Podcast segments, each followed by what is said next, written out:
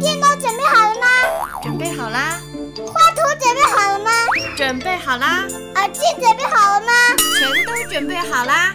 笑语开言，正式开始。笑语开言，礼貌课堂开播喽！欢迎大朋友和小朋友的收听。第二期，问路的礼貌。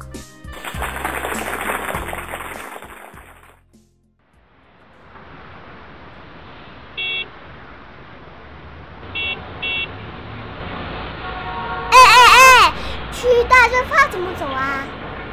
哎，你怎么不说话呀？哎，我问你。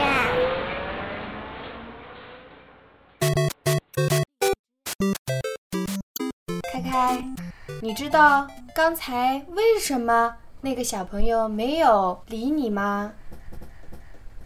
不知道。因为呀，你太没有礼貌啦。什么是没礼貌？你要问别人，应该要用礼貌用语啊。